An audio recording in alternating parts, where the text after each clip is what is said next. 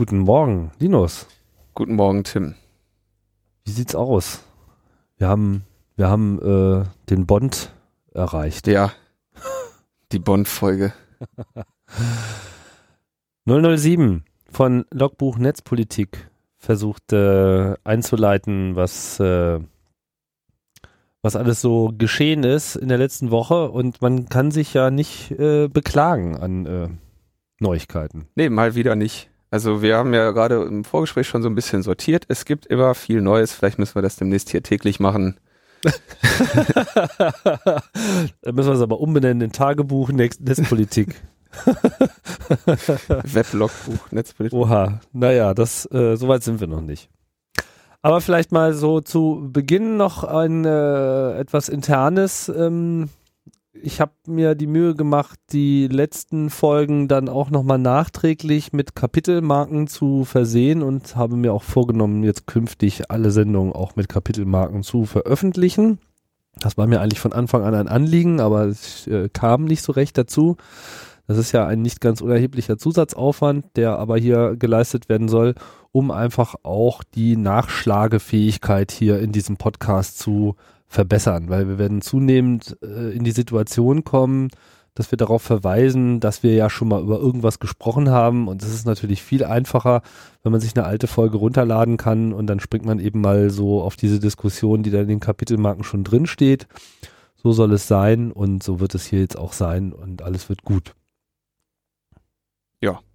Also nochmal alle durchhören bitte kurz und gucken, ob die Kapitelmarken richtig gesetzt sind. genau, ja, ich äh, lasse mir da auch eines Besseren äh, belehren, aber ich habe mir ein bisschen Mühe gegeben und ich werde es auch für die ersten drei zugegebener Zeit dann äh, auch nochmal nachholen. Ja, was ist passiert?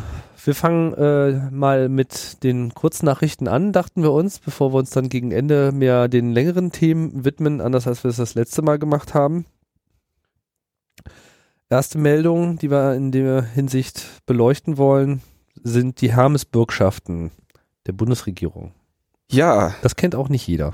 Genau, Hermes-Bürgschaft, ganz interessante, äh, ganz interessantes Ding. Ähm, kann man sich bei Wikipedia auch nochmal genau anschauen, was das ist. Da also um den Außenhandel zu beflügeln, sorgt die, versichert die Bundesregierung den Handel mit irgendwelchen unsicheren Vertragspartnern. Also kann sie machen. Und ähm, quasi um irgendwie die, den, also die, die, die, die was heißt mit unsicheren Vertragspartnern? Also sie bietet quasi eine Versicherung für diese Firmen, falls denen die Kunden weglaufen. Also, also sie versichert Exportkredite. Also die Bundesregierung ähm, äh, garantiert für Exportkredite, um den denjenigen, die etwas exportieren wollen, den Mut zu geben, das auch zu tun. Also es stellt sicher, dass die Banken auch bei solchen risikobehafteten Geschäften, wo die Bank befürchten muss, dass die äh, erwartete Einnahme ausfällt, da haftet dann quasi der Staat und sagt, mach das mal, das ist schon gut. Wir äh, setzen hier das Risiko auf äh, null oder zumindest in einen genau. äh, kalkulierbaren Bereich und passt schon. Also sie, schutz, sie schützen die, unter, die deutschen Unternehmen vor Verlusten durch ausbleibende Zahlungen ihrer ausländischen Geschäftspartner. Mhm. Zahlt der ausländische Abnehmer nicht, springt der deutsche Staat ein. Und das haben sie irgendwie erstmals 1949 gemacht äh, für die heutige Euler Hermes Kreditversicherungs AG. Ähm, und die ebenfalls unfirmierte PwC AG ähm, irgendwie mit solchen ähm, Exportkreditgarantien beauftragt. Und deswegen heißen die heute noch Hermes-Deckung oder Hermes-Bürgschaften. Mhm. So, und das, ähm, klar, also der Effekt dessen ist, also es gibt natürlich mehrere Risiken, gegen die sie irgendwie äh, versichern, also was weiß ich, Nichtzahlungsfall, was weiß ich, ich, ich schicke meine Überwachungstechnik nach Syrien, aber die ähm, füllen nicht den Überweisungsträger aus, wenn das Paket angekommen ist. Oder sie gehen irgendwie in äh, Konkurs oder in die Zwangsvollstreckung oder politische Risiken gibt's natürlich auch, äh, kriegerische Ereignisse, Revolutionen äh, und gegen all das kann man sich also versichern. Das rundum sorglos Paket genau. ihrer Bundesregierung. Jetzt hast du es ja schon angedeutet, also grundsätzlich ist das ja auch ein hehres Ziel und ich denke, wenn jetzt hier äh, eine Firma äh, Brunnenbautechnologie äh, in Entwicklungsländer äh, schicken will und sich da versichert, da finden wir das irgendwie ganz toll, aber was halt jetzt auch bekannt geworden ist, ist, dass natürlich auch diese sehr umstrittene Überwachungstechnologie, die unter anderem eben auch in Deutschland hergestellt und eben auch exportiert wird, auch von diesen Hermes-Bürgschaften abgedeckt wird. Genau, und zwar geht das zurück auf eine ähm, kleine Anfrage. Und da muss ich jetzt leider mal so ein bisschen, gibt's also auf dem Blog Grün Digital einen Artikel, den ich auch verlinke und der ist leider so ein bisschen, ähm, bisschen wirr geschrieben. Ähm, aber da wird das alles so drin geschildert, dass sie also Ende März eine Anfrage gestellt haben. Jetzt ist aber nicht raus klar erkenntlich, wer das jetzt genau war, aber wahrscheinlich dann Konstantin von Notz und Malte Spitz, würde ich jetzt mal tippen. Ähm, aber steht hier leider unter dem Beitrag auch nicht drunter. Also hier mal ein kleines, nee, ist von Konstantin von Notz der Artikel. Also hat er, hat er den wahrscheinlich, diese Anfrage wahrscheinlich auch erstellt.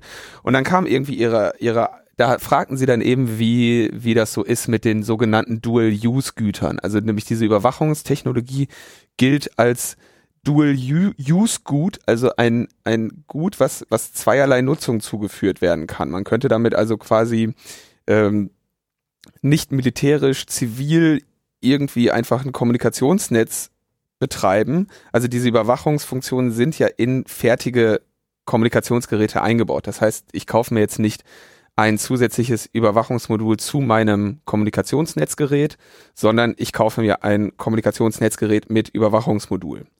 Und dadurch wird das offensichtlich als kein problematischer Export gesehen. Und ja, alles andere dazu verlinken wir einfach, weil wir uns heute erstmal noch anderen Themen, anderen Themen zuwenden wollen. Genau. Wir wollen uns äh, zum Beispiel äh, Facebook zuwenden. Das ist ja immer ein sehr dankbares Thema, wenn es um äh, Pleiten, Pech und Pannen geht. Ja, in Facebook? diesem Fall gab es eine schöne Datenlücke bei Facebook. Genau, man konnte bei Facebook irgendwie ein Bild markieren als, also man hat sich irgendwo so ein Bild angeschaut von einer Person, hat gesagt, dieses Bild ist irgendwie zu reporten, das ist irgendwie obszön. Und wenn, dann bietet einem Facebook an zu sagen, zeig uns doch mal, willst du uns nicht helfen, vielleicht noch weitere Bilder von dieser Person als obszön zu markieren, um zu schauen, ob vielleicht einfach das nur ein einmaliger Ausrutscher war oder ob vielleicht diese ganze Person nicht in Ordnung ist. Und wenn man dann gesagt hat, ja, dann zeigte Facebook einem alle Bilder dieser Person, unter anderem eben auch die als privat markierten Bilder. Schöner Bug. Schöner Bug und äh, wurde, dadurch wurden dann auch direkt irgendwie Privatbilder von Mark Zuckerberg aus dem Facebook rausgeholt. und ich hoffe auch als obszön markiert. Ja, musste man ja dafür irgendwie machen. Dadurch ist es ihnen wahrscheinlich aufgefallen. Ja, haben sie natürlich dann schnell behoben. Sagt eigentlich auch nicht sehr viel mehr aus, als dass äh, Shit happens so und äh, man kann noch so viel sich Mühe geben. Am Ende äh, muss nur aus der 0 eine 1 werden und schon geht die Sache einfach dahin. Also es zeigt einfach, dass man sich eben nicht darauf verlassen kann, dass irgendwas wirklich privat bleibt. In dem Moment, wo es den eigenen Kontrollbereich verlässt, ist es potenziell öffentlich. Ja.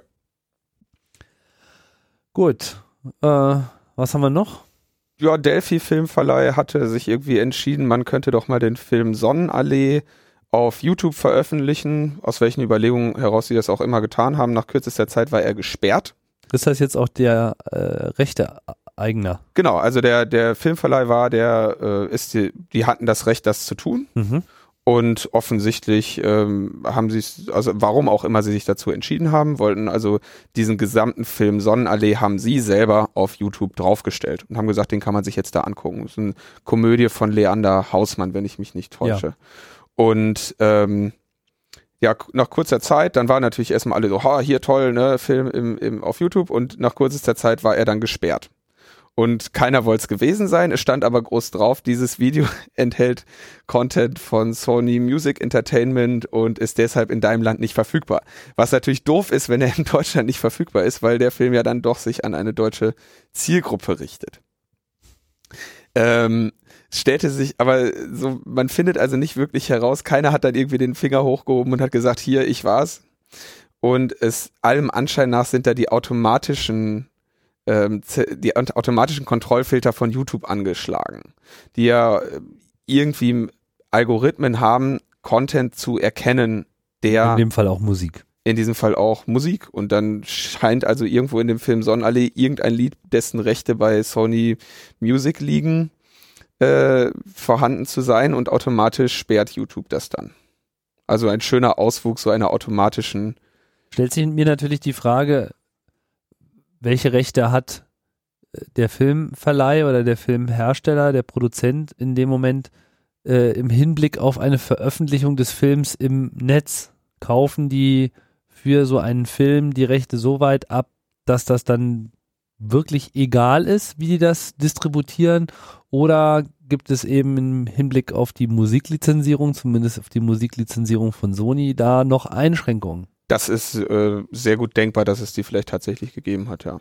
Also da soweit äh, wurde in dem Art in den Artikeln, die ich dazu gelesen habe, die ja natürlich eher alle so ein bisschen hämisch waren, äh, soweit wurde darauf nicht eingegangen. Naja, ich meine, da muss Aber man wär, natürlich äh, schon beleuchten. Ne? Ist das jetzt quasi ein Vergehen des Filmverleihs gewesen, weil sie tatsächlich diese Rechte dafür jetzt gar nicht so gehabt hätten, nur davon ausgingen, dass sie sie hätten? Oder ist das wirklich nur so eine äh, dumme automatische Blockierung, die dazwischen kam, so nach dem Motto, ach hier Sony-Musik darf nirgendwo sein, beziehungsweise nur da, wo irgendwie das entsprechende Bit gesetzt ist, und zwar von Sony, und das ist hier nicht erfolgt. Ja, also zeigt auf jeden Fall, dass diese Systeme funktionieren. Genau, also was möglich wäre, vielleicht auch, was das du gerade sagtest, vielleicht hat Sony auch einfach echt selber gesehen, hat gesagt, Moment mal, unser Vertrag mit euch sieht nicht vor, dass ihr das irgendwie auf YouTube ballert. Und äh, deswegen sperren wir das jetzt. Aber auch dann wäre es natürlich irgendwie verständlich, dass keine der beiden Seiten sich irgendwie weiter zu dem Sachverhalt geäußert hat. Also das Video war nach kürzester Zeit wieder oder nach einigen Stunden wieder erreichbar und jetzt ist es online. Jetzt ist es offensichtlich online, ja. Ah, na, super. Na, dann könnt ihr euch das jetzt alle äh, mal angucken. Genau, ganz witziger Film.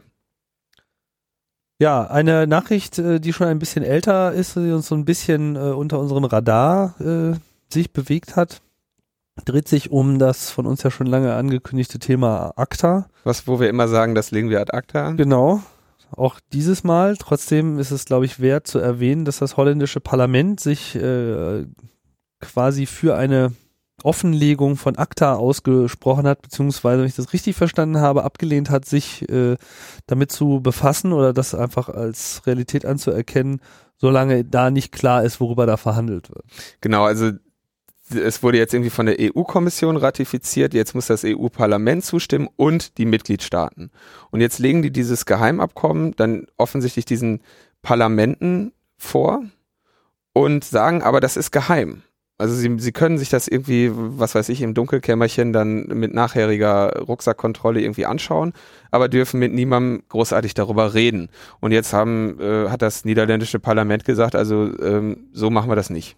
Wir können nicht über diese Sache beraten. Wir, ernsthaft, wir können nicht mit, wenn wir nicht mit Experten darüber sprechen, noch äh, die Öffentlichkeit über die Konsequenzen dieses Abkommens unterrichten dürfen. Also das ist, das ist wirklich so Hanebüchen, diese, diese ACTA-Geschichte. Also allein schon die Prämisse, ja, dass man da einen internationalen Vertrag macht und man will nicht darüber reden. Man, man, also was bitte ist denn da die, die, die gesetzliche Grundlage oder auch nur die moralische es ist ja, Legitimation für so ein Vorgehen? Also das, wo kommen wir denn da hin? Es ist völlig verrückt. Also sie müssen sogar so ein NDA, also ein Non-Disclosure Agreement unterzeichnen, ja. Ja, wenn man das also irgendwie prüfen möchte, müssen sie, äh, dass sie schriftlich, müssen sie schriftlich verpflichten, weder in Parlamentsdebatten auf Dokumente zu verweisen, noch daraus zu zitieren. Also völlig irrsinnig, egal was das ist. Und wenn das jetzt der Friedensvertrag für die Welt wäre, äh, ist völlig unverständlich, dass irgendwie so, so eine Menge an Ländern so einen Vertrag schließen soll, der bis zu seinem Schluss völlig unter Verschluss bleibt. Ich frage mich, ob die den überhaupt danach veröffentlichen wollen. Vielleicht wollen die Akta ja nie veröffentlichen. Ja, man wird dann einfach verhaftet auf Basis eines Gesetzes, was wir ihnen leider nicht zeigen können, weil äh, das ist, äh, kann man ihnen nicht sagen. Nee, ist ja, geheim. Also das ist, das ist einfach Kafka at its best. Also das hätte sich jetzt Kafka auch nicht besser einfallen lassen können. So. Also ich gehe davon aus, dass es dann irgendwann schon äh, mal öffentlich werden soll, dieser Vertrag, aber ähm, ja, also aber man fragt sich wirklich, was, was, was da gehen einem wirklich einfach, geht einem nur noch der Mund auf. Ja, aber es ist schon so ein bisschen prozessartig, so. Dieses, ja. ja, was, was ist mir denn vorzuwerfen? Ja, das können, können wir Ihnen nicht sagen, aber Sie sind jetzt erstmal verhaftet. Niederländisches Parlament zeigt da auf jeden Fall. Genau, also wir werden äh, ACTA sicherlich nochmal genauer behandeln. Das war auf jeden Fall eine interessante Sache und es äh, spricht sicherlich auch nichts dagegen, auch den anderen Parlamenten mal ein bisschen in die Arschbacke zu kneifen und ihnen klarzumachen, dass das einfach das richtige Verhalten ist. Ich meine, das kann man jetzt bei aller Neutralität einfach mal sagen. Das äh, das ist, das ist ja auch, denke ich, einfach mal das, das, das, das, das Gebot äh, unserer Zeit. Ja, ich meine, die Piraten haben insofern da mit der Transparenz, glaube ich, auch äh, setzen die auch einfach auf das interessanteste äh, Pferd derzeit, wo sich einfach auch eine breite Öffentlichkeit nicht nur anschließen könnte, sondern auch anschließt. Dass es eigentlich vielen Leuten völlig gegen den Strich geht, dieses ganze Geheimverhandeln und dieses ganze äh, im, im stillen Kämmerchen Getue. Man sieht ja auch, dass das einfach die, die Quelle für äh, Korruption und äh, Dinge äh, sind, die einfach den Schaden an der Öffentlichkeit da wirklich vorantreiben. Und da ist natürlich das ja auch auf so einem internationalen Level einfach nur abzulehnen. Also wie gesagt, bei ACTA die inhaltliche Kritik ist schon stark, aber was die prozedurale Kritik in dem Fall angeht, also steigt das sogar noch. Das ist, das ist kaum noch, also es ist in keiner Form noch irgendwie zu rechtfertigen.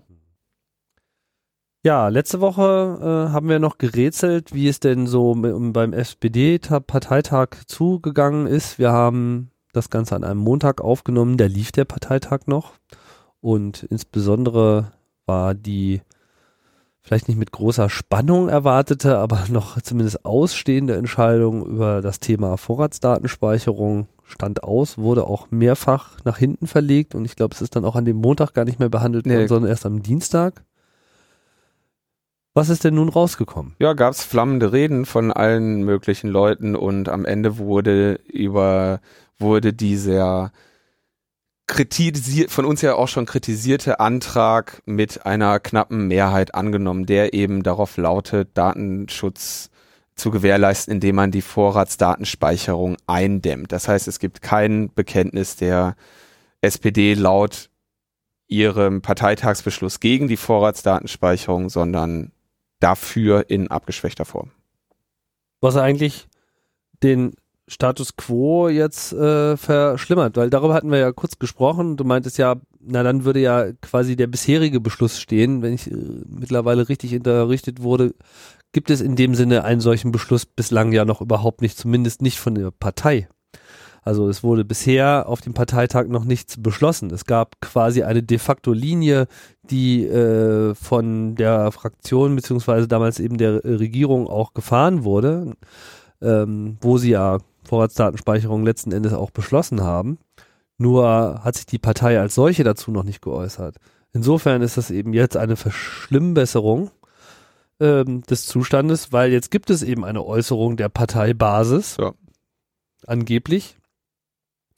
Und die besagt so, naja, äh, also es gibt, jetzt, es gibt einfach einen Parteitagsbeschluss, ja. Also genau. Das ist ganz, und damit haben wir jetzt nominell, ähm, wenn ich das richtig zähle, eine große Mehrheit für die Vorratsdatenspeicherung im Parlament sitzen. Also wenn die, wenn die CDU könnte morgen mit der SPD die Vorratsdatenspeicherung wieder einführen. Vorausgesetzt, dass die Leute, die ja von der SPD Bundestagsfraktion da sitzen, sich irgendwie an diesem Bundesparteitagsbeschluss halten. Und das fand ich ja schon sehr witzig, ähm, dass, also äh, Alva Freude, der ja auch SPD solidarisch ist, ähm, antwortete dann auf meine äh, Bemerkungen zu diesem Vorfall auf Twitter. Das wäre ja schließlich nur ein äh, Parteitagsbeschluss.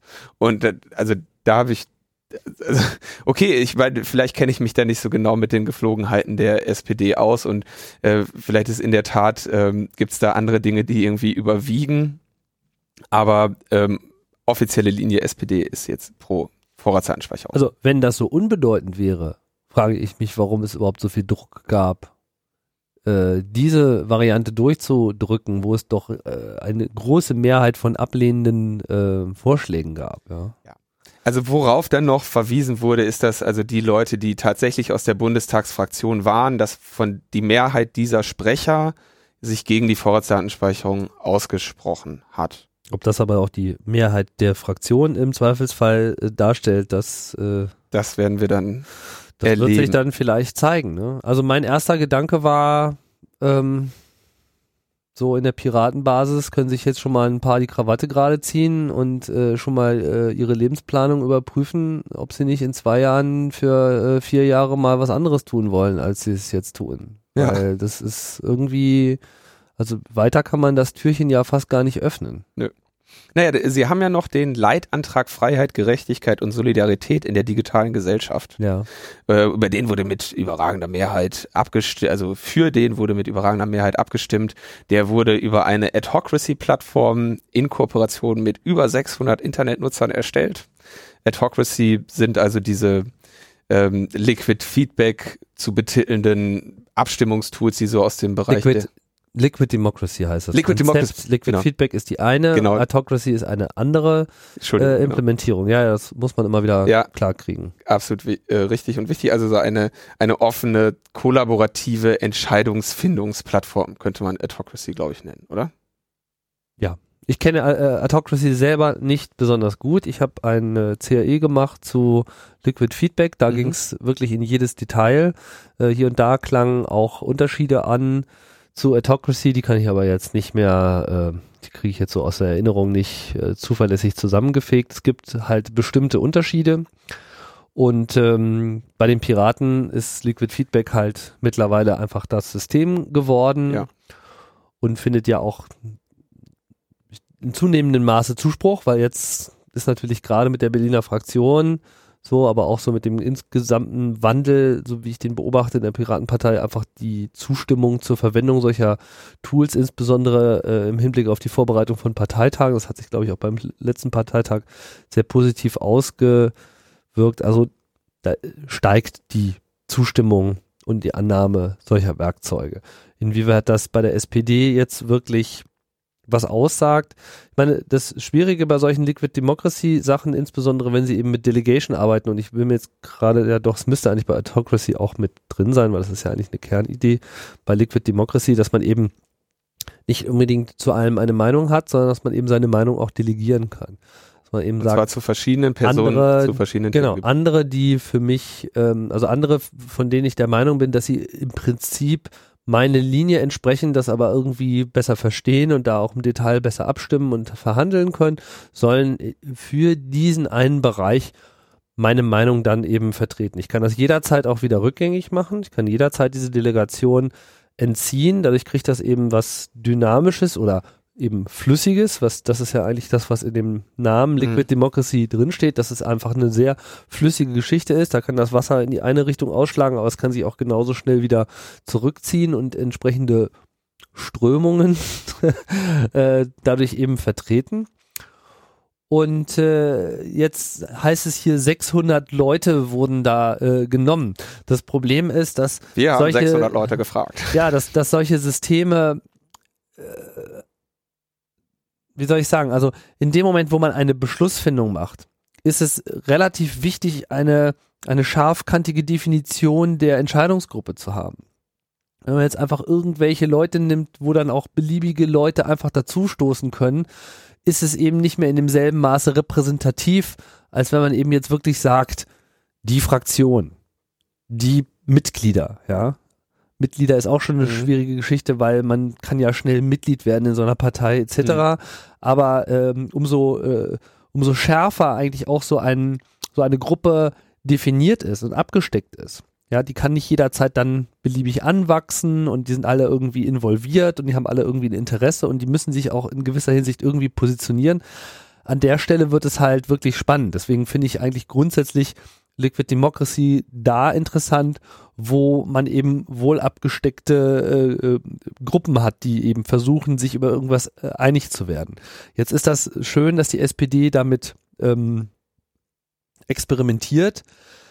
Ich frage mich halt nur, wer sind jetzt diese 600 Internetnutzer? Ja, also äh, was sagt das aus, diese Gruppe? Wer, wer, wer ist da jetzt mit drin? Und äh, Internetnutzer kenne ich eine Menge. Das ist für mich jetzt sozusagen ein bisschen unklar, ähm, was es ist. Trotz alledem kann ich mir, vorstellen, kann ich mir vorstellen, wes Geistes diese 600 Internetnutzer sind, nämlich die Leute, die einfach jetzt mal Bock haben, sich auf der Basis da für SPD-Meinungsbildung auch einzusetzen. Ähm, am Ende ist natürlich die Frage, was kam bei raus? Was kam denn bei raus? Ja, was haben wir, also so eher so Forderungen, die wir auch zum Beispiel, als wir über den Parteitagsbeschluss der Grünen da gesprochen haben, so ein bisschen mit drin hatten. Also Universaldienstverpflichtung bedeutet also wie bei Strom und ähm, Wasser äh, bleibt es nicht mehr der Überlegung des Anbieters, der den, den wirtschaftlichen Überlegungen des Anbieters überlassen, ob er jetzt in die hinterste Pampa da sein Kabel legt oder nicht, sondern mhm. das muss er einfach machen. Mhm. Ähm, man möchte auch so eine kommunale, öffentliche, kostenlose WLAN-Infrastruktur. Das, das, ist ja übrigens eine, eine, eine ganz, ganz alte Forderung von mir, die sich eigentlich mehr auf Hotels bezieht, aber die man gerne auf die äh, Gesellschaft erweitern kann. Strom, Wasser, Internet.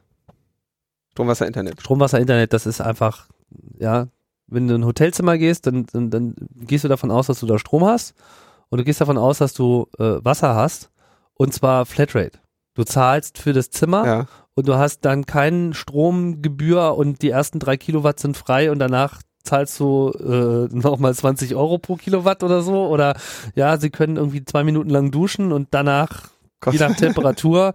ja, das macht einfach keiner. Aber im Internet wird es eben so gemacht und das muss äh, ein Ende finden. Und ich finde es schön, dass dieser Gedanke sich eben jetzt auch auf das Gesamtangebot für die Gesellschaft. Äh ich würde deine Hotelforderung noch um Bett erweitern. Ja, gut, ich meine, Bett ist ja, sagen wir mal, das Kernding, was man eigentlich kauft. Ja, also wenn, wenn irgendwas wirklich sich nicht von dem Angebot Hotel trennen lässt, dann ist es ja ein Bett. Okay. Aber äh, du kriegst halt in der Regel Strom noch dazu. Ich meine, du könntest Chris, ja theoretisch auch ein Hotelzimmer anbieten ohne Strom. Ohne Strom, ja. Strom zwei Euro. Ja, ginge. Oh, ja. Ne? Oder auch, ohne, ja, also Wasser ist dann schon ein bisschen schwieriger, so, weil Klo, ne, würde man ja schon auch irgendwie denken, aber wenn man jetzt mal so Jugendherbergen oder sowas äh, äh denkt, da ist das ja auch nicht unbedingt immer auf dem Zimmer. Ja, und jetzt müssen wir halt so die Jugendherberge Bundesrepublik Deutschland uns halt einfach mal ein bisschen denken, so was, was, was muss halt da drin sein. Die Jugendherberge Deutschland hat also laut SPD dann demnächst ähm, Medienkompetenz als Pflichtteil jeden Lehrplans, also auch eine sehr vage Forderung. Man solle auch mehr Crowdsourcing und Schwarmintelligenz nutzen. Äh, Open Data und offene Haushalte findet man auch gut. Äh, man müsste bürokratiearme Mikrokredite zur Förderung einer Internetgründerkultur geben. Ja, also wollen sie auch irgendwie, ähm, dass da mehr ähm, im wirtschaftlichen Bereich passiert. Eine gesonderte Alterssicherung für Solo-Selbstständige also ähm, was sind denn Solo-Selbstständige? Ich glaube, Solo-Selbstständige sind äh, ist so das, was man als das ähm, moderne Pre Prekariat bezeichnet oder die die digitale Bohem. Bohem. Ja, ich meine, welcher Selbstständige ist ja nicht Solo? Weiß ich nicht, aber heißt halt so. Also stand da so. Ich, ähm, ich ja, also ein Solo-Selbstständiger ist wahrscheinlich sowas wie ein, wie ein Pulsschlag oder ein. Also meint ihr aber jetzt nicht unverheiratet oder so? Gehe ich nicht von aus, nee. Also wahrscheinlich heißt es einfach nur quasi diese so, so Arbeitskraftunternehmer, ja, also Ich-AGs oder also äh, quasi, quasi Podcaster. Podcaster, die sich von Auftrag zu Auftrag hangeln und äh, ihre, also Arbeitskraftunternehmer wird das, glaube ich, ganz gerne auch genannt. Das ist übrigens ein interessanter Punkt. Ähm, es gab vor ein paar Tagen, ich weiß nicht, ob du es gesehen hast, auch einen, äh, eine Wortmeldung von Juli C. Ja, die ist auch auch die Schriftstellerin, ja. die sich ja schon sehr lange äh, in diesem äh, Freiheitsbereich auch bewegt. Auch die hatte ich ja übrigens mal in einem CAE Podcast, sehr schöne Sendung, zusammen mit dem Ilya Trojanow, mit dem sie mhm. gemeinsam dieses Buch geschrieben hat. Und ähm, sie hat sich konkret jetzt nochmal so zu den Gründen, warum denn das mit den äh, Piraten überhaupt so gut funktioniert, geäußert.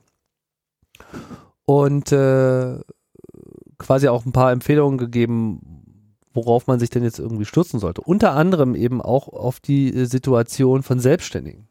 Was ich insofern ja. sehr interessant finde, weil das ja auch ein altes Thema der FDP ist.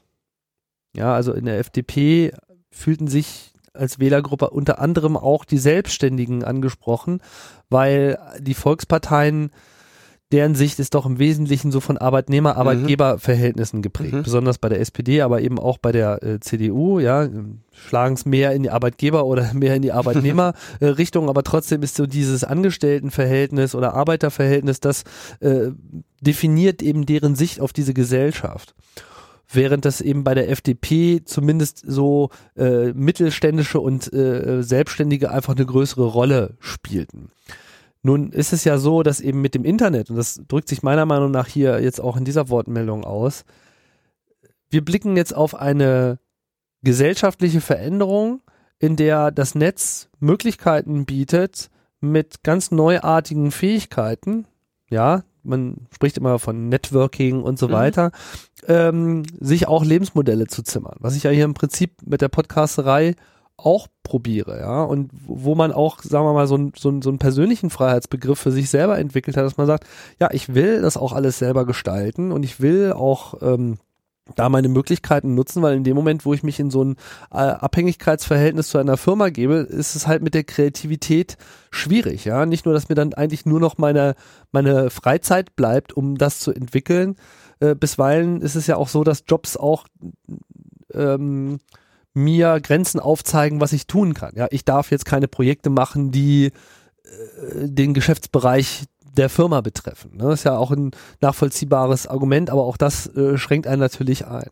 All das kommt jetzt quasi auch noch mit rein, weil eben in dieser Internetwelle ist das eben auch wiederum ein, ein, eine, eine riesige Chance und da ja eben auch nicht jeder äh, problemlos, also da, da auch sich abzeichnet, dass nicht jeder von uns in irgendeinem Job in irgendeiner Firma unterkommen wird in Zukunft, nimmt eben diese Patchwork-Arbeitsgesellschaft äh, weiter zu. Und ja. das ist die Frage, wer macht sich jetzt hier zum Anwalt dieser Interessen? Weil gerade was insofern ein gutes Thema, ja, Alterssicherung und so weiter betrifft, die Modelle, die es eben für Selbstständige gibt, sind äh, in Deutschland einfach ein, ein Witz. Ja, also wenn man sich das anschaut, wie äh, Angestellte und besonders Beamte abgesichert sind, wie viele Modelle es da gibt, wie viel Übertragbarkeit von angesparten äh, Rentenbeiträgen es gibt, wie viel Inklusion für Familie und Kinder etc. da ist, was bei Selbstständigen einfach nicht in demselben Maße da ist und das, obwohl du noch ein viel höheres Risiko eingehst, ne, weil bist du mal krank, ist halt alles vorbei, ja, ja. und ähm, etc. Und das, das muss auch ein Thema werden. Abs also es Absolut, ist, ein, ist auch ein ganz wichtiges Thema, weil diese Freiheit natürlich, deswegen ähm, spricht man da ja trotz teilweise sehr guten Einnahmen, die Personen, die so leben, erzielen ja von so einer prekären Situation, in der sie sich befinden. Also äh, wie gesagt, es gibt da verschiedene Blickrichtungen drauf. Ja, man kann sich als die digitale Bohem sehen, die ähm, da, wie gesagt, so einen Freiheitsbegriff entwickelt. Man kann aber eben auch sagen, man ist die ganze Zeit prekär beschäftigt. Man hat überhaupt man verzichtet quasi auf diese ganzen Arbeitssicherungsmaßnahmen, die so ein Arbeitnehmer genießt. Ja, wenn ein Arbeitnehmer mal einen Arbeitstag oder ein Projekt verdirbt, dann wird er noch lange nicht gefeuert. Wer aber wirklich als ähm, als ich AG als, als, als Selbstständiger in, für irgendein Projekt angeheuert wird und das vergurkt, der wird halt nächstes Mal nicht mehr angestellt. Und wenn da jemand anders kommt und das gleiche Projekt für günstiger anbietet, das heißt, da da wird auch so, so eine Entsolidarisierung der äh, der, Pers der Menschen findet da natürlich in diesem Bereich statt, weil die ja dann alle so konkurrieren und dann gibt's riesige Probleme, gerade wenn Leute da anfangen, schreiben die immer viel zu niedrige Angebote. Ich habe ja auch eine Zeit lang äh, durchaus so den größeren Teil meine, meiner Einkünfte verdient. Dass ich also, weil ich in Projekten beteiligt war als selbstständige Person und dann äh, mir da irgendwie was aufgebaut habe und da verdient man natürlich auch nicht schlecht bei. Also wenn man das, wenn man das vernünftig hinkriegt, dann kann man sich da, kann man sich da ganz gut ähm, handeln. Aber man hat eben absolut überhaupt gar keine äh, äh, sicher Altersvorsorgensicherung oder so, genau, wenn man sich da nicht wirklich genau nämlich, selber drum Eigentlich verdient man nämlich doch nicht so gut, nee. weil man einfach diese ganzen Folgekosten, die eben in einem normalen Arbeitnehmerverhältnis schon eingepreist sind, äh, so ja. eben gar nicht sieht und äh, an der Stelle wird's knifflig. Genau, da äh, sich darum mal zu kümmern, ist durchaus eine Forderung, die äh, über also äh, auch ein Problem, um das sich schon viele Menschen jetzt auch äh, ihren Kopf machen, ja. Und es ist deswegen ja auch erstmal ganz schön, dass offensichtlich unter diesen 600 Internetnutzern, die dann da in dieses Autocracy gegangen sind, auch jemand war, der sich gedacht hat, hör mal, SPD, ne, mal ganz ehrlich, wenn ich mir das anschaue, wie sich hier gerade die Welt entwickelt, dann solltet ihr euch mal darum kümmern. Das stimmt. Ähm, nichts großartig zu Datenschutz und Urheberrecht war zu finden. Dann gab es noch einen gesonderten Beschluss dieser SPD äh, zur Netzneutralität. Da haben sie also auch gesagt, wir wollen grundsätzliche Gleichbehandlung aller Ga Datenpakete unabhängig von Inhalt, Dienst, Anwendung, Herkunft oder Ziel. Und äh, diese flächendeckende Breitbandversorgung, wobei mir jetzt nicht so ganz klar ist, wie sich das ernsthaft von dieser Universaldienstverpflichtung äh, absetzt. Wahrscheinlich habe ich das nur irgendwie aus verschiedenen Quellen zusammengegundenbergt. Kommen wir übrigens auch noch zu. Kommen wir auf, auf jeden Fall auch noch zu. Ja, gut, also das waren die Beschlüsse der äh, SPD. Man kann sagen, das Thema an sich fand äh, statt. Äh, also vielleicht abschließend, ja. Entschuldigung, wenn ich dich da so unterbreche, ja. würde man halt sagen, so, sie kommen dann eben mit Open Data und äh, Mikrokredite für Gründerkultur und Medienkompetenz, ja, aber das wird halt, Entschuldigung, das wird halt alles überschattet von diesem Vorschlag Vorratsdatenspeicherung. Weil alles, was in diesem schönen Leitantrag Freiheit, Gerechtigkeit und Solidarität da gebastelt werden soll, äh, das ist alles äh, hinfällig. Hinfällig, wenn wir eine Vorratsdatenspeicherung haben. Ja, also das ist einfach ein, ein, alle diese Dinge, die Sie da schreiben, leiden direkt oder, äh, und, oder vermittelt darunter, wenn man sagt, jo, alles klar, und darüber setzen wir eine Vorratsdatenspeicherung. Das, das scheint auch in der SPD noch nicht wirklich angekommen zu sein. Also ich meine jetzt wirklich in der breiten Basis, weil ich weiß nicht, hast du das, hast du das dann gesehen, als das behandelt wurde? Ich habe gehört, dass die Teilnahme zu dem Zeitpunkt die Zahl, also zahlenmäßig von Leuten, die sich dann wirklich vor Ort an dieser Abstimmung auch äh, beteiligt haben, doch sehr überschaubar war? Ich habe das, also ich habe dann nicht den Raum großartig gesehen und konnte das auch nicht mit vorher und nachher ernsthaft jetzt realistisch vergleichen. Da muss ich mich dann auf die Angaben von anderen verlassen, die die, die, die ganze Zeit da vor Ort waren. Gut, oder also dann machen wir dazu keine Aussage. Ich hatte sowas gehört, aber ich weiß es auch nicht genau. Ja, das, das bringt uns zur oder das hatte Vorratsdatenspeicherung noch, ne? Ja, das bringt uns zu einem Aktionstag, der findet morgen statt. Genau, morgen schon, morgen Mittwoch, der 14.12. Aktionstag gegen die Vorratsdatenspeicherung. Und zwar ist es der sechste Jahrestag der Einführung der EU-Richtlinie zur Vorratsdatenspeicherung durch das EU-Parlament. Mhm. Und ähm, da gehen natürlich vom AK Vorrat äh, große Aktionen aus und es ist unter anderem geplant, Spinnennetze vor Abgeordnetenbüros aufzubauen. Ähm, das wird in bisher, ich glaube, so der Stand waren ungefähr 20 teilnehmende Städte. In Berlin zum Beispiel auch am Pariser Platz stattfinden. Also wird ein, ein deutschlandweiter Aktionstag stattfinden und dieses äh, diese Idee der Vorratsdatenspeicherung soll also in diesem Fall durch ein Spinnennetz symbolisiert werden, in dem äh, unsere ganzen äh, Freiheiten und persönlichen Daten hängen bleiben. Also wir verlinken mal den Aufruf und ähm, wer möchte, ist natürlich bei diesen Aktionen herzlich willkommen. Ja, und dann war er wieder da. Der war irgendwie, der weiß ich auch nicht, was der eigentlich will, aber man schaltet dann irgendwas ein, das Internet oder den Fernseher, und dann steht Grinsebacke wieder vor einem. Herr Gutenberg, der es irgendwie nicht sein lassen kann und immer noch davon träumt, äh, wieder zurück in den politischen Zirkus zurückzukehren.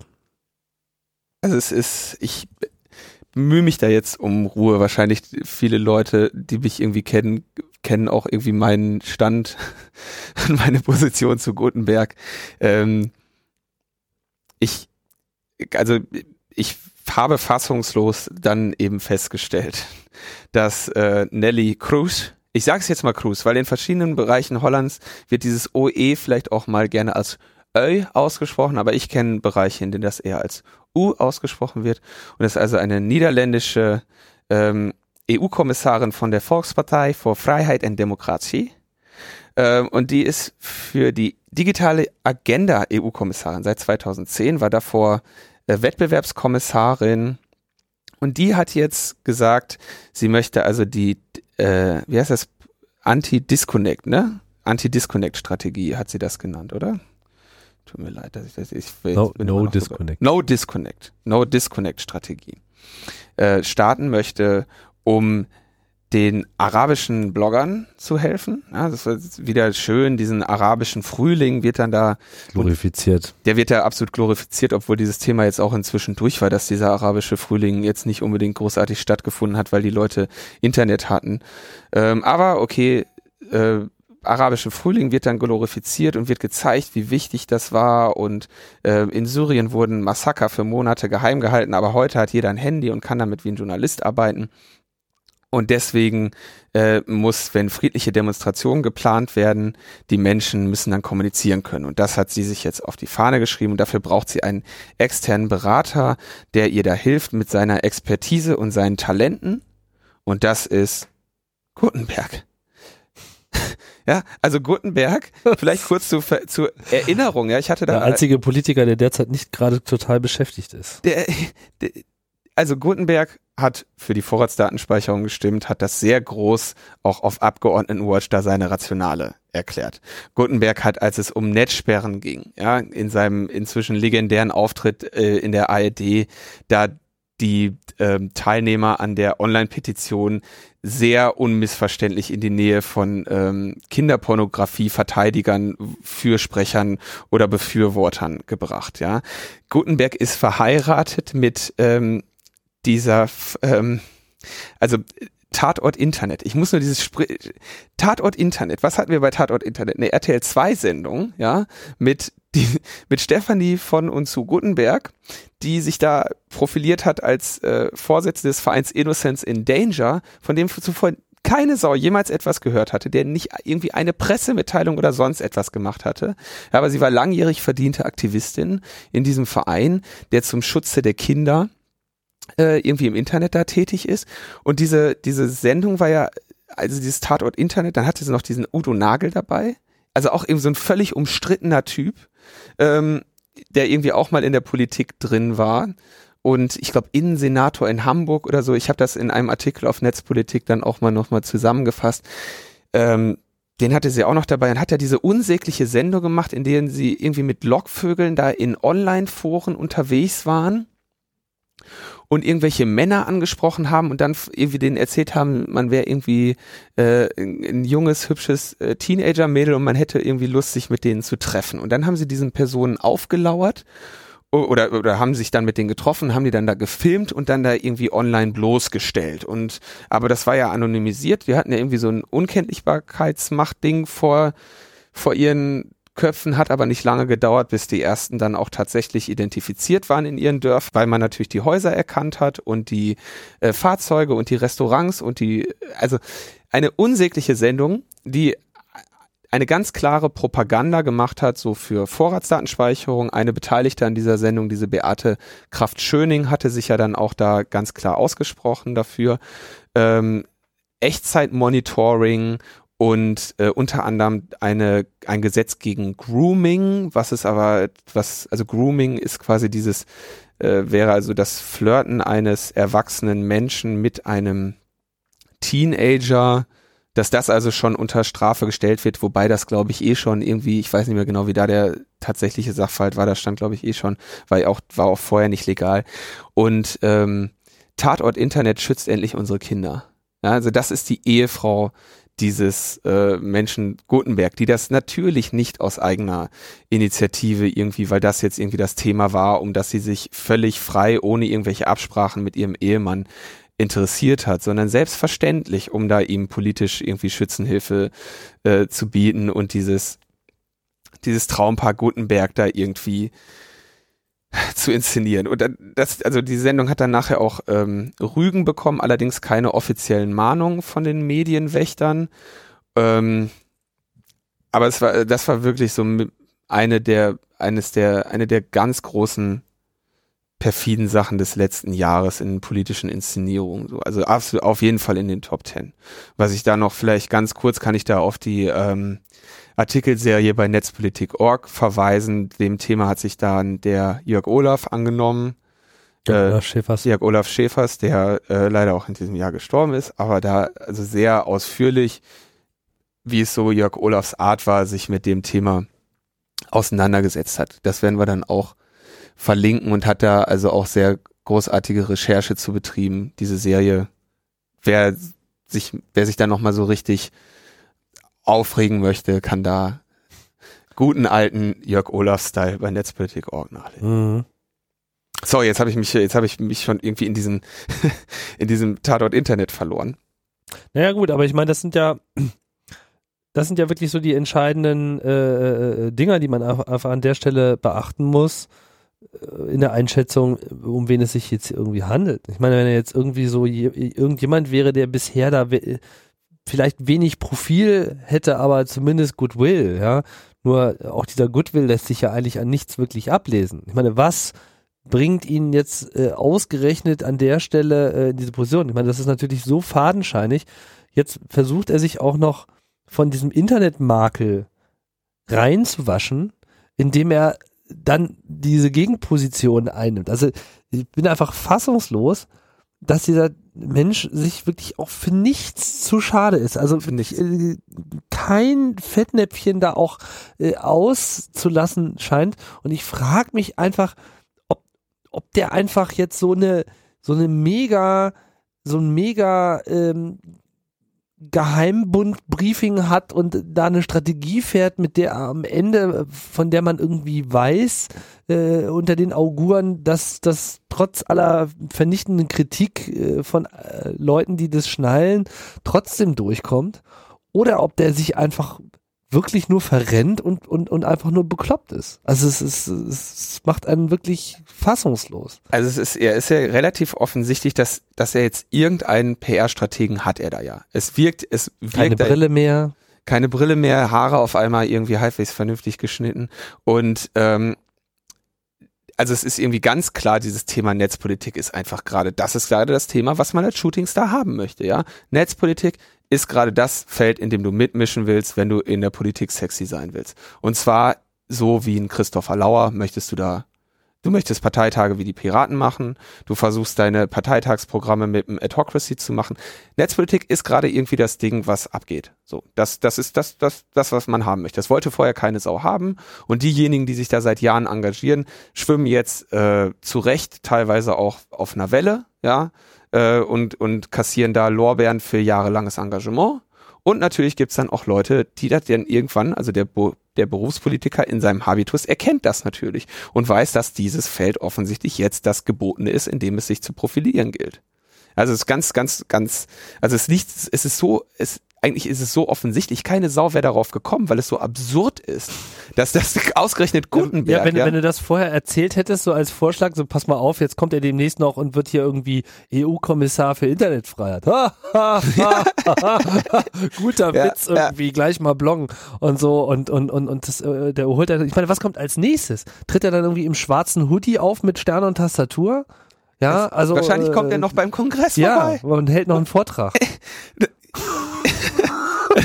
Also es ist, es ist unmöglich. Es ist völlig, völlig, völlig völliger Wahnsinn. Ja, also wie, wie Markus das sehr schön, äh, äh, Markus Becke da das so sehr schön im ZDF Morgenmagazin heute Morgen sagte, das wäre als ähm, wäre Silvio Berlusconi jetzt irgendwie Beauftragter für äh, äh, Frauenrechte und Antisexismus Antisexismus und Antikorruption. Antikorruption, ja. Also ungefähr so ist das, ja. Ähm, du hast ja gerade schon auf Verschwörungstheorien angesprochen. Also ich meine, eine ne PR-Strategie ist keine, ist nicht direkt eine Verschwörungstheorie. Ähm, aber es gab natürlich schossen dann auch diese Blogposts in, äh, aus dem Boden, wo daran darauf aufmerksam gemacht wurde, dass diese Nelly Cruz ja auch die Bilderberg-Konferenzen besucht hat. Aber sowas, äh, ich Ja. meine, man kann, lasse ich jetzt unkommentiert stehen, aber man sieht, äh, ich meine, durch so ein, solche Sachen, die so absurd sind, die so abstrus sind, werden natürlich auch solche Theorien genährt, ja. Und da hat ja am Ende keiner was von, äh, wenn letztendlich da etwas steht, was was auch wirklich so derart unerklärlich ist, dass du wahrscheinlich wirklich dann irgendwann nur noch versuchen kannst, dass entweder Na gut, aber man, man, man, man muss ja auch immer die Chancen äh, sehen, die solche Situationen bieten. Bisher war ja der Herr nur äh, in der deutschen Politik restlos verbrannt. Ja vielleicht Dann hat er sich ja, dann hat er sich jetzt erstmal so in die USA begeben, in so einen Schutzraum, wo er dann irgendwie als, wie hieß das so schön, Established Statesman oder sowas, äh, äh, nicht, in nicht irgendeinem Denkpanzer da herumtrollen konnte. Distinguished. Distinguished. Äh, Statesman, ja. naja, also, äh, und untersch unterschieden hat er sich schon, ja. Das kann man jetzt nicht äh, von der Hand weisen. So, und jetzt ähm, hat er dann ja vor ein paar Wochen auch mal versucht, so äh, den ersten C in, in deutsche Gewässer äh, hineinzusetzen. Hat gemerkt, dass das Wasser noch sehr kalt ist. Ja, äh, genau, dazu wollte ich noch kurz was sagen. Da, zu diesem, diesen, den ersten C da reinzuhalten, ne? Mit dem, ich glaube nämlich, also meine, meine, ähm, oder meine Interpretation dieser PR-Strategie, die gerade stattfindet, ist, alle, alle haben ja gesagt, Gutenberg, viel zu frühes Comeback, ja. Warum acht Monate oder was ist die Sache her? Und ähm, er, er kommt viel zu früh mit diesem Comeback-Versuch. Meine Interpretation ist, dass er wusste, egal ob er in, in acht Monaten oder in fünf Jahren den Comeback-Versuch macht, er kriegt wieder auf die Mütze. Er ihm, ihm wischt seine gesamte äh, Betrugsplagiatsnummer, fliegt ihm wieder um die Ohren. Und das war unvermeidlich. Das war auch durch Zeit nicht abzusitzen. Da hätte er auch in zehn Jahren kommen können. Und ich glaube ja, oder meine, meine Interpretation war jetzt bis zum Montag, dass er gezielt das jetzt gemacht hat, um quasi dieses Feuer abzubrennen. Was, damit die Munition auf EU-Ebene schon mal, damit, die, schon damit die Munition verschossen ist. Ja, mhm. dass alle wissen so, ey, der kommt jetzt hier, will jetzt einen Comic-Versuch und sich dann hinstellt und sagt, äh, nee, ich wollte, ach so, ich wollte hier nur ein Buch, ähm, ich wollte hier nur so mein Buch hier mal äh, mit dem Giovanni Di Lorenzo, mit dem Chefredakteur des angesehensten Blattes Deutschlands, nur mal hier mein Interviewbuch mal kurz so, aber hier, also Politik oder so, nee, nee, also erstmal nicht, halte ich mir offen. Und dann in einem Jahr zu kommen, wenn er nämlich weiß, jetzt haben sie alles verschossen, ja, also so, so, eine, so eine Art, halt mal irgendwie hoch und lass die mal draufballern, damit die Kritiker irgendwann keine Munition mehr haben, kommt nichts Neues mehr. Und das kam aber erstmal was Neues kam gleich wieder Guttenplag und hat irgendwie ihm auch noch äh, nachgewiesen, dass sie bei einem, was war das, eine, ein Vortrag, den er gehalten hat? Ich glaube, da, da ging auch Artikel. ein Artikel mit einher. Genau. Das auch wieder 14 Plagiate auf 20 Seiten oder so gefunden. Unfassbar. Also aber zum Beispiel auch so ein Ding so, lass ja. die Munition mal kommen, ja, lass das mal hochholen, ja, also guten Plug. Okay, äh, ne? äh, sehe ich, sehe ich, ja, kann äh, durchaus sein, dass das äh, alles so ist, wie auch immer ich würde sagen, der, der, der, der Krieg ist eröffnet. Ja? Also man, man, hat ihn einmal so weggeschossen und alle wären irgendwie zufrieden gewesen, wenn er jetzt einfach wegbleibt. Jetzt kommt er irgendwie mit der Nummer. Jetzt ist irgendwie klar, okay, der Typ, der will Ärger. ja, also der, der will aufs Maul und äh, da sag ich, kann er haben. Ja, also das wird dann nochmal äh, ganz spannend. Äh, ich denke, man kann sich jetzt hier auch die, die auf die durch die Zensur-Solar-Debatte äh, geschärfte äh, und gewachsene Netzgemeinde, ja, die sich in Aktionismus äh, unter Einsatz äh, einer Vielzahl von Mitteln hergenommen hat, kann jetzt mal üben, wie man jetzt diesen Druck auch auf EU-Level ausübt, äh, äh, weil das fehlt nämlich ohnehin noch. Das Aber ist einfach generell einfach eine Fähigkeit, die so nicht existiert. Und äh, da ist das doch einfach mal ein schönes äh, Ziel, ja, wo man ähm, kreativ arbeiten kann, ohne dass es jetzt gleich so eine so eine große Sache ist, die man total äh, verkacken kann. Da kann man sich halt einfach schon mal ein bisschen dran abarbeiten dann im Herrn bin, also man muss immer vorsichtig sein, wenn dein Gegner sich auf einmal neben dich stellt. Ne? Das ist nicht, äh, also man kann da jetzt als erprobte äh, Netzgemeinde muss man natürlich jetzt schon, ist da Vorsicht geboten. Ja, also der wird sich jetzt offensichtlich international positionieren als derjenige, der irgendwie gegen Zensur und sonst was ist. Mhm. Ähm, das ist natürlich jetzt, also es macht es auf jeden Fall schwieriger, ihn anzugreifen. Ja, also und vor allem muss man sich dann eben auch überlegen, ich bin ja immer ein Freund des Arguments. Und äh, ich bin eigentlich auch, äh, sage immer, dass ich äh, dagegen bin, ähm, wenn das Argument dann dasteht, es davon abhängig zu machen, wer es sagt. In diesem Fall werde ich eine Ausnahme machen müssen. Die Frage ist nur, äh, wie gut gelingt mir das? Ja? Oder stehe ich irgendwann da als der ähm, äh, derjenige, der das irgendwie ad hominem klären möchte? Internationale Politik? Ja, finde ich, finde ich jetzt gar nicht so einfach. Also ich sehe das, also für mich als in meiner ganz klaren Position als äh, Gutenberg Kritiker, ja, ähm, und irgendwie klare Position für irgendwie freie Netze. Find, also für mich ist das ein ganz klarer Affront gegen, vielleicht sogar mich persönlich, ja. Also ich nehme das persönlich. Jetzt wird's gefährlich. Dass der sich dann neben mich stellt, ja. Ja. Ähm, Vielleicht noch mal ganz kurz. Ähm, ja, man, man, muss da jetzt halt klug handeln. Ich sage genau, ja jetzt auch nicht einfach draufhauen ja, oder so weiter, genau. sondern hier muss die richtige Strategie gefunden werden. Und das kann auch gut sein, dass das eine ganz andere Strategie ist, als sie bisher gewirkt hat. Ja, aber es ist, es ist halt einfach zumindest schon mal jetzt so ein, so ein schöner Schleifstein, an dem man äh, die Messer äh, wetzen kann. Ja. Okay, also die Und es macht auch noch Spaß. Wir werden sehen. also ich, äh, mir vergeht immer der Spaß, wenn ich so ein leichtes Zittern in der Hand kriege, ja, und das bemerke ich in dieser Angelegenheit äh, zugegebenermaßen oh, auf jeden Brauder, Fall. Oh.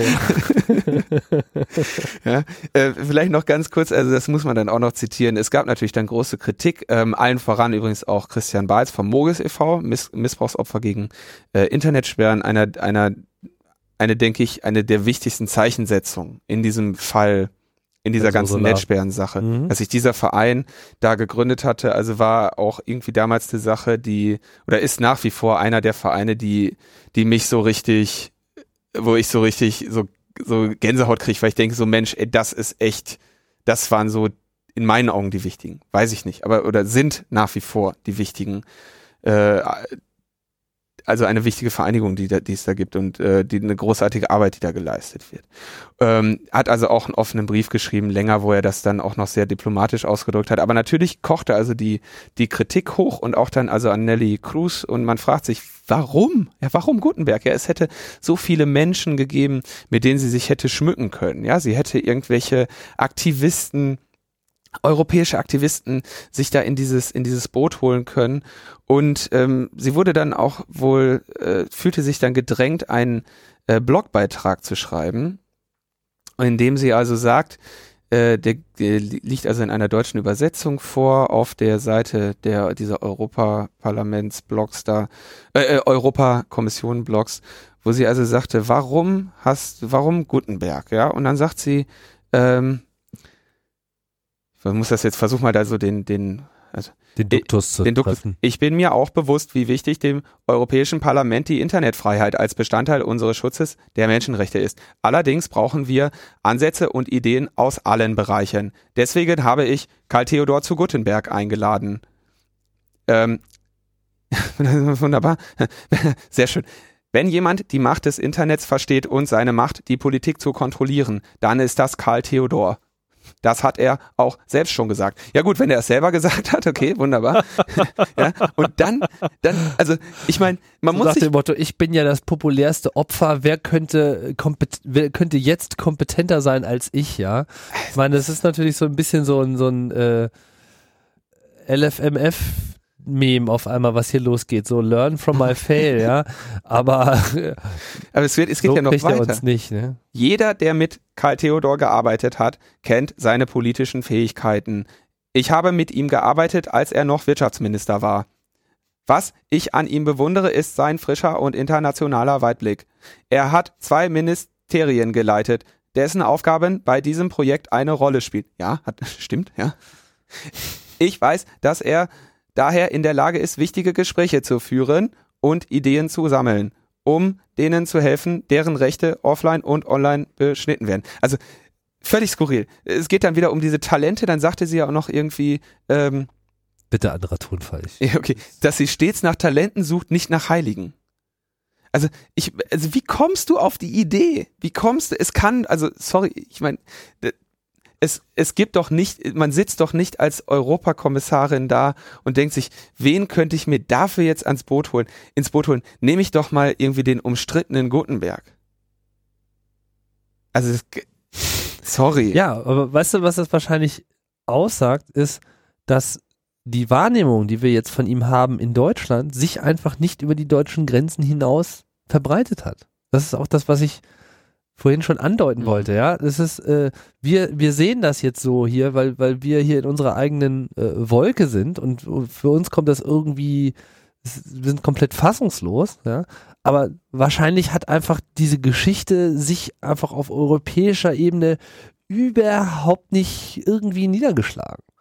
Ja, die sehen das irgendwie, ja, okay, der ist da jetzt wegen so irgendwas zurückgetreten und äh, aber ist doch ganz gespannt. Ich meine, das ist ja auch so ein so, so, Ja, so, so, so Erste, merkwürdiges Meme, ja, so was sowieso diese Unterstellung, er sei ja irgendwie talentiert oder er sei ja irgendwie toll oder anders oder ein Politiker, der mal was anders macht und so. Wo der weggeht, woher Wo der weggeht, ist verbrannte Asche. Die Bundeswehr, also ich bin kein Freund der Bundeswehr, ja, Ja. aber die sitzen da jetzt und, und haben die Kacke am Dampfen, weil der irgendwie mal eben äh, die Wehrpflicht da abgesch äh, abgeschafft hat. Ich will jetzt, ich bin kein Freund der Wehrpflicht, alles nicht so, ne? Aber äh, das hat ja auch äh, der Nachfolger, äh, ist das noch der Messier, ne? Mhm. ähm, hat ja dann auch gesagt, so ich meine, der hat ja dann gesagt, also was hier, was ich hier vorfinde in diesem Ministerium, ist der absolute Irrsinn. So, das ist eine Katastrophe. Und die sitzen da jetzt und er hatte, der, also wie gesagt, mir ist herzlich wenn ich ihm eins positiv anrechte, dann vielleicht die Bundeswehr ruiniert zu haben, ja, da würde ich ihm noch gutheißen. Aber es war dann auf jeden Fall nicht sein Ziel. Und ähm, also man kann ihm da wirklich nirgendwo Talente oder Fähigkeiten zusprechen. Er hat kein, also er hat ein äh, politisches Talent im Sinne von äh, Leute irgendwie zu begeistern, obwohl er nichts in der Hand hat, ja. Also er, aber er hat auch kein, er hat kein Talent für das Politische. Er hat ein Talent für für RTL 2. Ja, er, RTL ist, 2. er, ist, er ist einfach das, das, das politische Äquivalent zum Heizdeckenverkäufer. Also das ist. Vielleicht noch ganz kurz, was sie also jetzt vorhaben. Ähm, also dieser Gutenberg, ne, Netzsperren und Vorratsdatenspeicherungsbefürworter, äh, möchte jetzt sich da in dieser No-Disconnect-Strategie irgendwie anstrengen und Internet-Überlebenspakete irgendwo hinschicken. Und darin soll Soft- und Hardware zur Zensur- und Umwachungs Überwachungsumgehung sich befinden. Also ich meine, die haben wir, ja, die ist ja auch Open Source größtenteils. Also ich meine, das zentrale Ding, zentrale Software in dem Bereich, die da zu nennen ist, ist natürlich Tor. Das macht direkt beides, Umgehzensur und Überwachung. Ähm, kann man sich frei runterladen. Wird so, und dann hätte man, wenn man jetzt zum Beispiel Jacob Applebaum, den wir ja auch bei Logbuch Netzpolitik schon erwähnt hatten, und wenn man sich zum Beispiel den dazu geholt hätte, wäre das ja auch ein Schritt, wo man echt applaudieren könnte, ja. Würde Ja. man sagen, ja Mensch, super. Ähm, Problem ist natürlich, dass Tor ja auch in gewissem Maße äh, deutsche Netzsperren und deutsche Vorratsdatenspeicherung umgehen würde. Jetzt ist natürlich die Frage, wie fänden die das, wenn wir das hier einsetzen? Oder wie finden sie es, ja? Dann äh, wollen sie sich dafür anstrengen, was ja jetzt, wir hatten ja gerade das Thema, kein Export von Überwachungstechnologien aus Europa heraus, steht da so schön. Heraus. Ähm, ich frage mich, was, also wo soll sie dann noch hergestellt, also aus welchem Grund soll sie dann in Europa noch hergestellt werden, wenn sie nicht da heraus exportiert wird? Ich meine, ganz klar soll sie hier auch angewendet werden.